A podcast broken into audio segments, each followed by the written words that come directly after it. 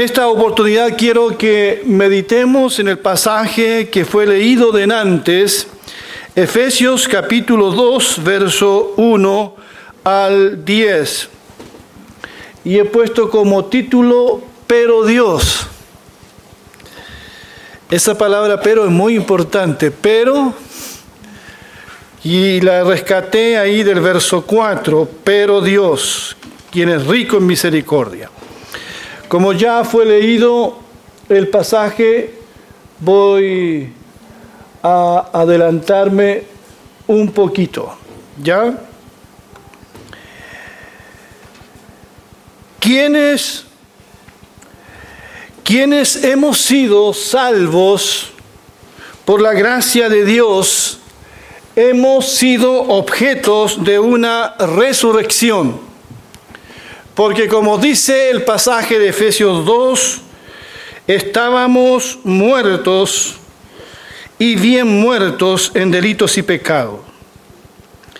Los primeros versos de este pasaje describen con exactitud nuestra condición en el pasado y también describe la condición de aquellos por los cuales hemos orado en esta mañana, aquellos que están sin esperanza y sin Dios en este mundo.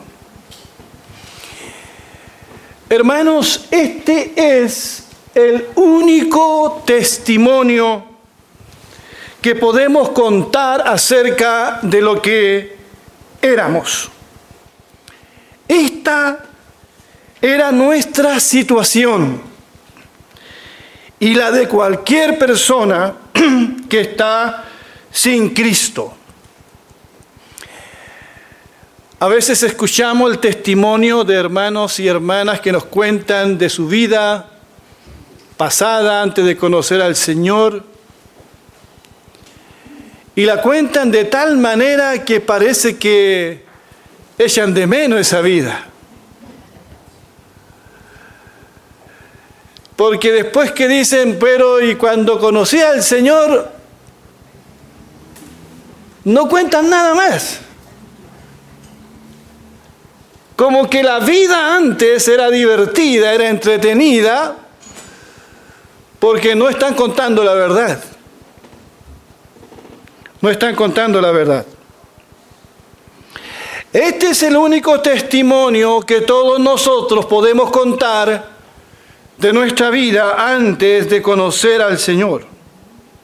Dice Pablo que nosotros estábamos muertos, muertos en nuestros delitos y pecados. Yo sé que no nos gusta pensar en la muerte, porque la muerte nos entristece, la muerte nos frustra. Eh, no podemos revertir este fenómeno llamado muerte, nos provoca mucho miedo, porque la muerte también nos separa, nos separa de seres queridos. Y la Biblia dice aquí que cada ser humano está separado de Dios y por lo tanto está en una condición de muerte. Muerto en vida. No lo digo yo, lo dice la palabra de Dios. Podremos tener una excelente salud, creernos unas excelentes personas, pero según el veredicto de Dios estamos muertos y separados de Dios. Ustedes saben que vivimos en medio de una generación que se cree capaz de todo el hombre hoy se siente capaz de todo. Se considera a sí mismo brillante, superdotado, autosuficiente. Pero para Dios está muerto. No hay vida. Hay corrupción, hay olor a muerte. Y alguien necesita recordarle a esta humanidad que está muerta en sus delitos y pecados. Lo acepten o no, lo crean o no, muertos en delitos y pecados, ¿puede haber un diagnóstico más certero de la realidad del hombre de hoy? Y dice el texto, no solamente muerto en delitos y pecados, sino siguiendo la corriente de este mundo. Eso dice como segunda cosa. Caminábamos al ritmo de este mundo. El mundo marca la pauta, la moda, la ideología a seguir. Y cuando la Biblia habla del mundo se refiere a las costumbres y sistema de vida que va contra Dios. El mundo nos conduce por el camino ancho que termina en muerte.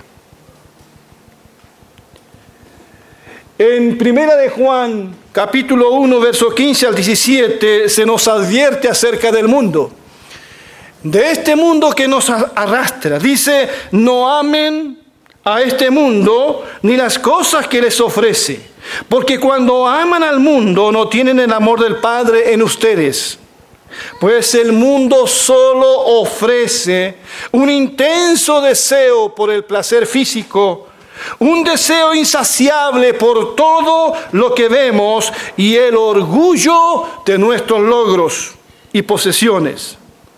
Nada de eso proviene del Padre, sino que viene del mundo. Y este mundo se acaba, junto con todo lo que la gente tanto desea. Pero el que hace lo que a Dios le agrada vivirá para siempre.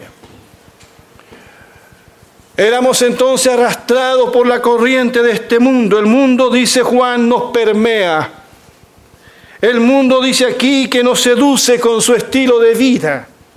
Todo está permitido aquí en el mundo. Ya nada nos sorprende. A lo bueno se le dice malo y a lo malo se le llama bueno. Están trastocados los valores. Eso nos habla de la gran confusión que existe en este mundo. El mundo nos arrastra y el hombre no tiene las fuerzas para enfrentar al mundo.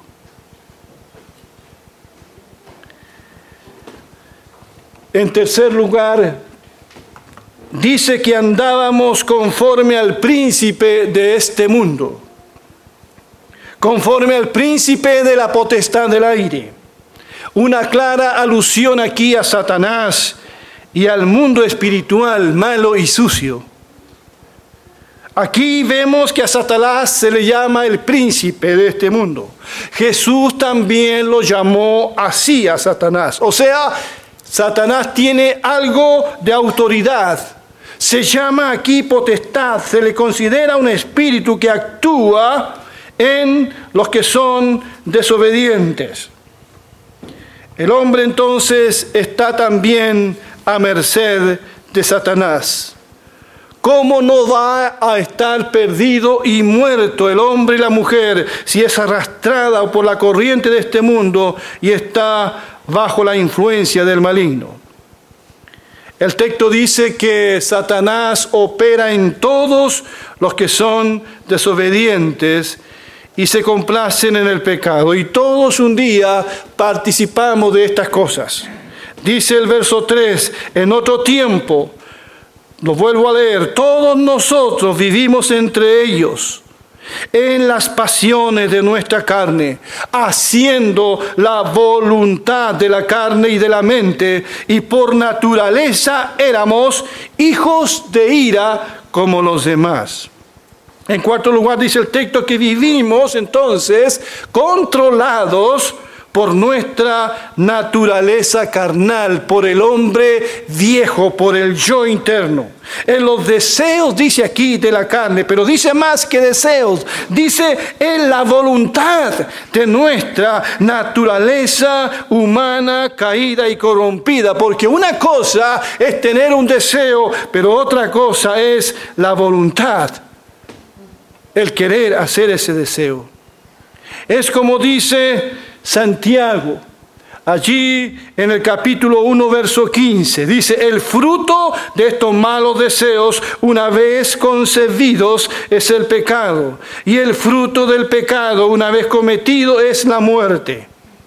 Ese es el orden. Malos deseos que llevan al pecado y que el pecado lleva a la muerte.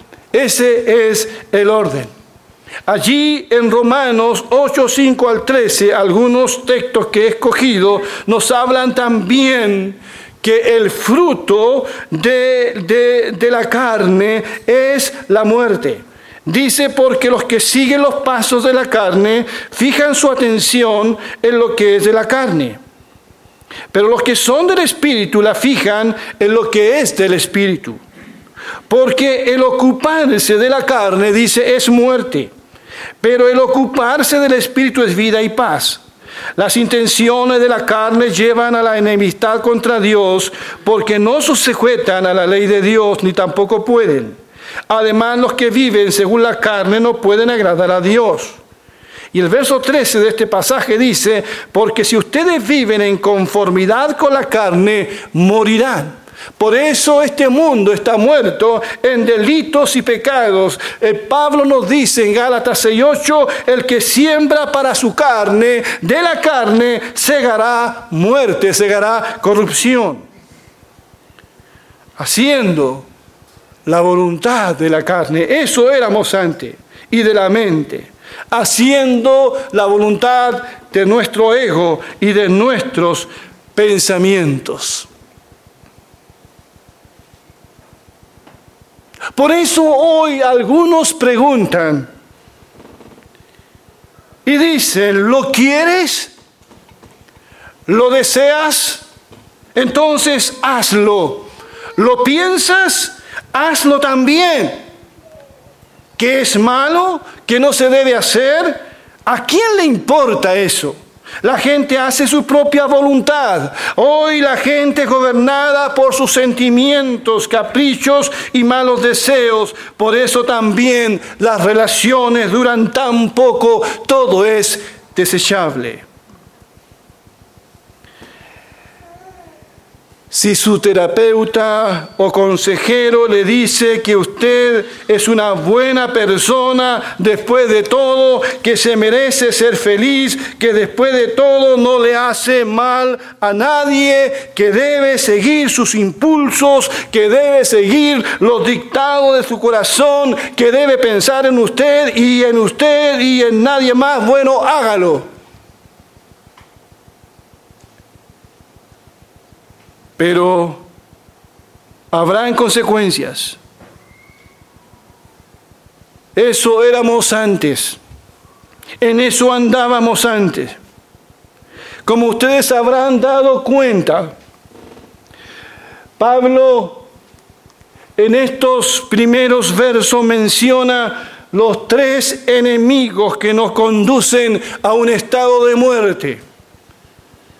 Él menciona el mundo, él menciona a Satanás y menciona nuestra naturaleza caída o lo que llamamos como naturaleza carnal.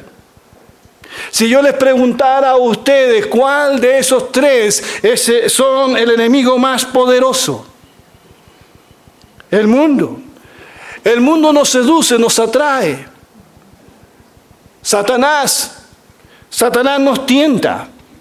Satanás nos aflige desde afuera. Pero no hay nada como nuestra propia naturaleza carnal. ¿Por qué luchar con uno mismo? Tu peor enemigo, la carne, nuestra naturaleza caída. Pablo dijo, quiero hacer el bien, pero no puedo. Veo esta lucha en mi vida entre la carne y el espíritu. Y Pablo dice, andad en el Espíritu y no satisfazgáis los deseos de la carne. El mundo, Satanás, sí, son fuertes y poderosos, pero ellos apelan a un deseo que está aquí en nosotros, a un deseo carnal. Seguir los impulsos de estos enemigos nos pone bajo la ira de Dios. Y según el texto de Efesios capítulo 2, somos calificados como hijos de ira, igual que todos. Siento darle una mala noticia. No somos hijos del amor. Si fuéramos hijos del amor, el mundo estaría lleno de amor. Somos hijos del odio. No somos hijos de la luz. El mundo estaría lleno de luz. Somos hijos, dice la palabra, de las tinieblas. El que odia, el que no ama, dice el que aborrece a su hermano, está todavía en tinieblas. Dice el pasaje que somos hijos de la ira, porque hemos hecho enojar a Dios. La ira de Dios está sobre nosotros, dice el pasaje. Y por naturaleza éramos hijos de ira como los demás.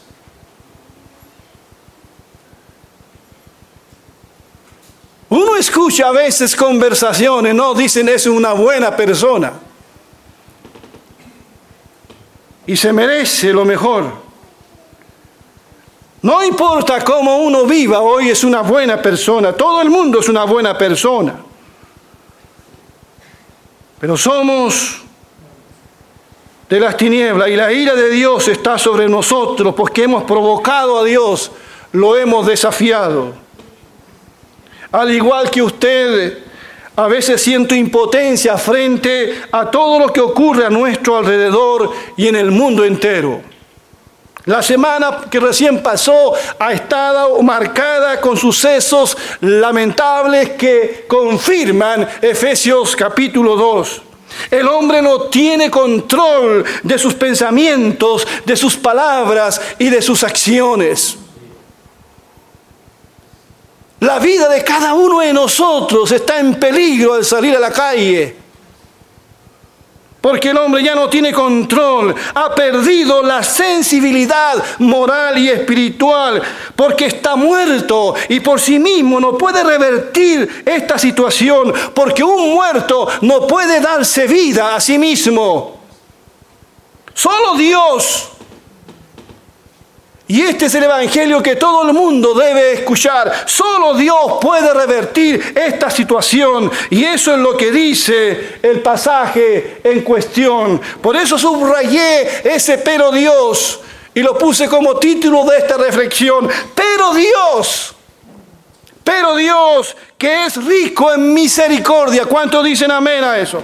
A causa de su gran amor con que nos amó, aún aún estando nosotros muertos, ni siquiera merecíamos algo, aún estando muertos en delitos, nos dio vida juntamente con Cristo. Y Pablo se apresura a decir, por gracia son salvos. Y juntamente con Cristo Jesús nos resucitó y nos hizo sentar en los lugares celestiales para mostrar en las edades venideras las superabundantes riquezas de su gracia por su bondad hacia nosotros en Cristo Jesús, porque por gracia son salvos por medio de la fe, y esto no de ustedes, pues es don de Dios, o sea, un regalo de Dios, no es por obra para que nadie se gloríe. ¿Qué obras si estábamos muertos en delitos y pecados? Porque somos hechura suya creados en Cristo Jesús para hacer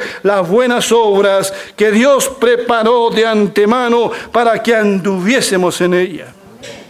Pero Dios, me encanta esas, esas palabras, esa frase, qué hermosa frase. Dios que es rico en misericordia, ¿cuánto daría para que se dijera lo mismo de nosotros? Somos ricos en otras cosas, pero no en el ejercicio de la misericordia. En Dios abunda la misericordia. Pero Dios intervino. Por eso, amados hermanos y visitas que están con nosotros en esta mañana, por eso el perdón de nuestro pecado. El tan anhelado perdón. Eso es lo más grande que Dios puede hacer por ti. Perdonar tu pasado, perdonar tus pecados. Por eso es que el perdón de nuestros pecados, la salvación de toda nuestra vida, no de solo nuestra alma, de todo lo que somos, es solo una obra de Dios. Por eso Pablo se apresura a decir, por gracia somos salvos. Nosotros nada podíamos hacer porque estábamos muertos y Él nos resucitó, nos dio vida, vida nueva, vida abundante, vida eterna. Por eso Jesús dijo, de cierto les digo, el que oye mi palabra y crea que me envió tiene vida eterna y no vendrá a condenación, mas ha pasado de muerte a vida ahora ha pasado, ya está en esa vida, gloria sea al Señor. Dios en su amor nos regresó a la vida. Aún estando nosotros, dice la Escritura, en una situación de muerte. No estábamos desmayados solamente. No. Y Él nos trajo a la vida y más todavía, dice el texto, nos levantó y nos hizo sentar en lugares celestiales con Cristo Jesús. De la miseria, del infierno, nos llevó a estar sentados con Él. Qué gran privilegio. Así es el cambio operado en nuestro corazón. Estar muerto en el pecado o estar sentado en lugares celestiales no hay término medio.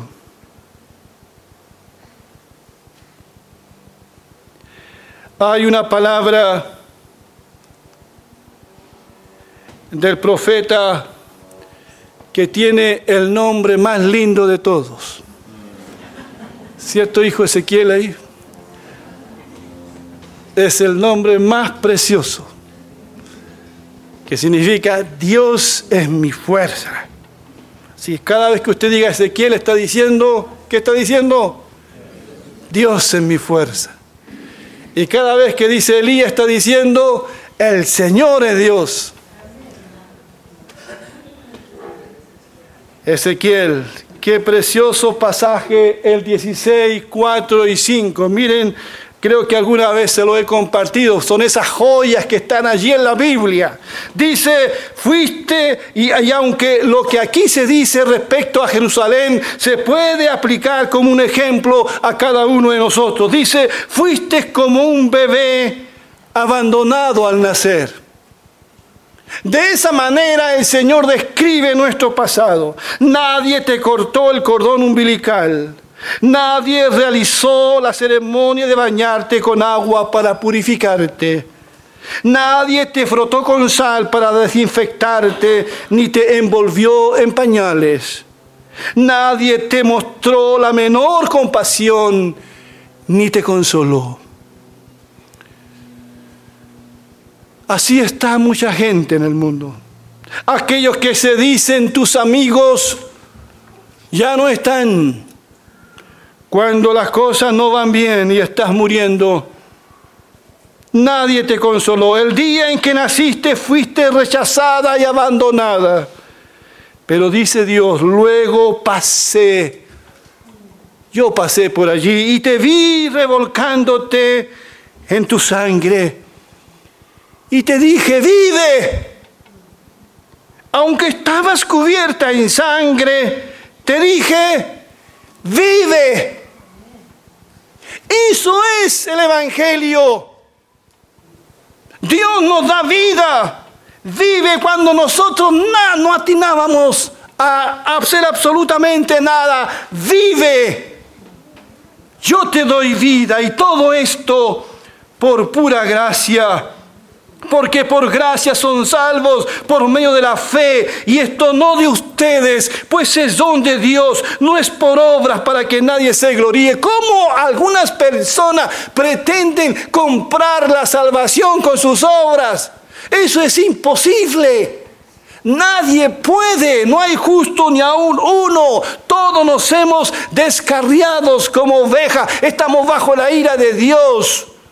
No es por obra no es por lo que tú haces, es por lo que otro hizo. Porque somos, no es por obra para que nadie se gloríe, porque somos hechura de Dios, creación de Dios, creados en Cristo Jesús para hacer las buenas obras que Dios preparó de antemano. No es por obra para que nadie se sienta orgulloso, es por gracia, es por fe, es un regalo de Dios, somos creación de Dios para andar en buenas obras ahora, porque Él nos capacita ahora por medio de su Santo Espíritu. Por eso Pablo dice más adelante en Efesios 4, 22, en cuanto a su pasada manera de vivir Despójense ahora de su vieja naturaleza, la cual está corrompida por los deseos engañosos. Renuévense en el espíritu de su mente y revístanse de la nueva naturaleza creada en conformidad con Dios en la justicia y santidad de la verdad. Por eso cada uno de ustedes debe desechar la mentira y hablar la verdad con su prójimo, porque somos miembros los unos de los otros ahora. Enójense, pero no pequen, reconcíliense antes de que el sol se ponga y no den lugar al diablo. Antes seguían la corriente de Satanás, hoy no den lugar al diablo. El que antes robaba, que no vuelva a robar. Al contrario, que trabaje y use sus manos para el bien, a fin de que pueda compartir con, con quien tenga alguna necesidad y con la obra misionera también. No pronuncien ustedes ninguna palabra obscena, sino solo aquellas que contribuyan a la necesaria edificación y que sean de bendición para los oyentes. No entristezcan ahora al Espíritu Santo de Dios, con el cual fueron sellados para el día de la redención. Desechen todo lo que sea amargura, enojo, ira, gritería, calumnias y todo tipo de maldad. En vez de eso sean bondadosos y misericordiosos y perdónense unos a otros, así como también Dios los perdonó a ustedes en Cristo. ¿Cuántos dicen amén? Así es. Pero Dios, pero Dios un día tuvo misericordia. Nos vio muerto y nos dijo, vive cuando nosotros no atinábamos a hacer nada. Esta mañana en la clase de bautismo les recordaba a los hermanos la experiencia de Saulo de Tarso. Saulo no buscó a Dios, él lo buscó a él. Dios buscó a Saulo. Saulo no tenía ninguna intención de convertirse, ningún ánimo en su vida de buscar a Dios. Perseguía a los cristianos. Camino a Damasco, Dios le sale al encuentro en la persona de su Hijo Jesucristo. Y Saulo se convierte en un cristiano, en un hijo de Dios, en el más grande misionero porque Dios le salió al encuentro. No me elegisteis vosotros a mí, dice el Señor, sino que yo los elegí a ustedes. Pablo estaba muerto en su odio, en su delito y pecado. Si no fuera porque Jesús dijo, este es mío, saldré a su encuentro, Pablo nunca hubiese conocido al Señor. Mi padre vivió hasta los casi 40 años en una vida de alcohol, aunque era un hombre trabajador y, supo criar a sus hijos, pero vivía, ¿verdad?, para el trabajo y para una vida sin Dios. En una oportunidad celebrando una fiesta religiosa, humilló a mi madre delante de todos sus amigos y ella se va al pueblo más cercano. Pero dice él en su testimonio que siente en su vida un remordimiento tan grande. Se sintió el hombre más miserable y le dice a sus amigos, este es el último trago de vino que tomo. Desde ahora voy a seguir el camino del Señor. Eso pasa cuando Dios pasa y nos dice vive. Nosotros estamos muertos en delitos y pecados. No teníamos ninguna intención de convertirnos. Saqueo, bájate, voy a tu casa. Saqueo no había invitado a Jesús a su casa. Yo quiero ir a tu casa. Estás aquí, eres hijo de Dios, porque Dios un día pasó por tu lado. Estabas muerto. No hay mérito alguno en estar muerto y en ser un pecador. Pero Él nos miró y nos rescató y nos dio vida por su gracia y su misericordia. Si alguien llegó en esta mañana perdido, porque no hay término medio, estás salvado o estás perdido. No, no puedes estar medio salvado ni medio perdido, eso no existe. Si alguien llegó esta mañana perdido, muerto espiritualmente, lejos de Dios, lo único que yo puedo decirte, si estoy predicando el Evangelio correctamente, es arrepiéntete. Humíllate, ven al Señor y quizás Él te permita darte la vida eterna. Y Dios te levantará y te sentará con Él en lugares celestiales Recuerda que es por gracia, no es por nada. Tú no tienes nada que ofrecerle a Dios a cambio, solamente tu vida. Estira la mano, como un mendigo estira la mano para recibir una limosna. No tienes nada que ofrecerle a Dios. Tu moral, eso de buena persona, eso es para tus amigos. Pero delante de Dios estamos perdidos, estamos condenados.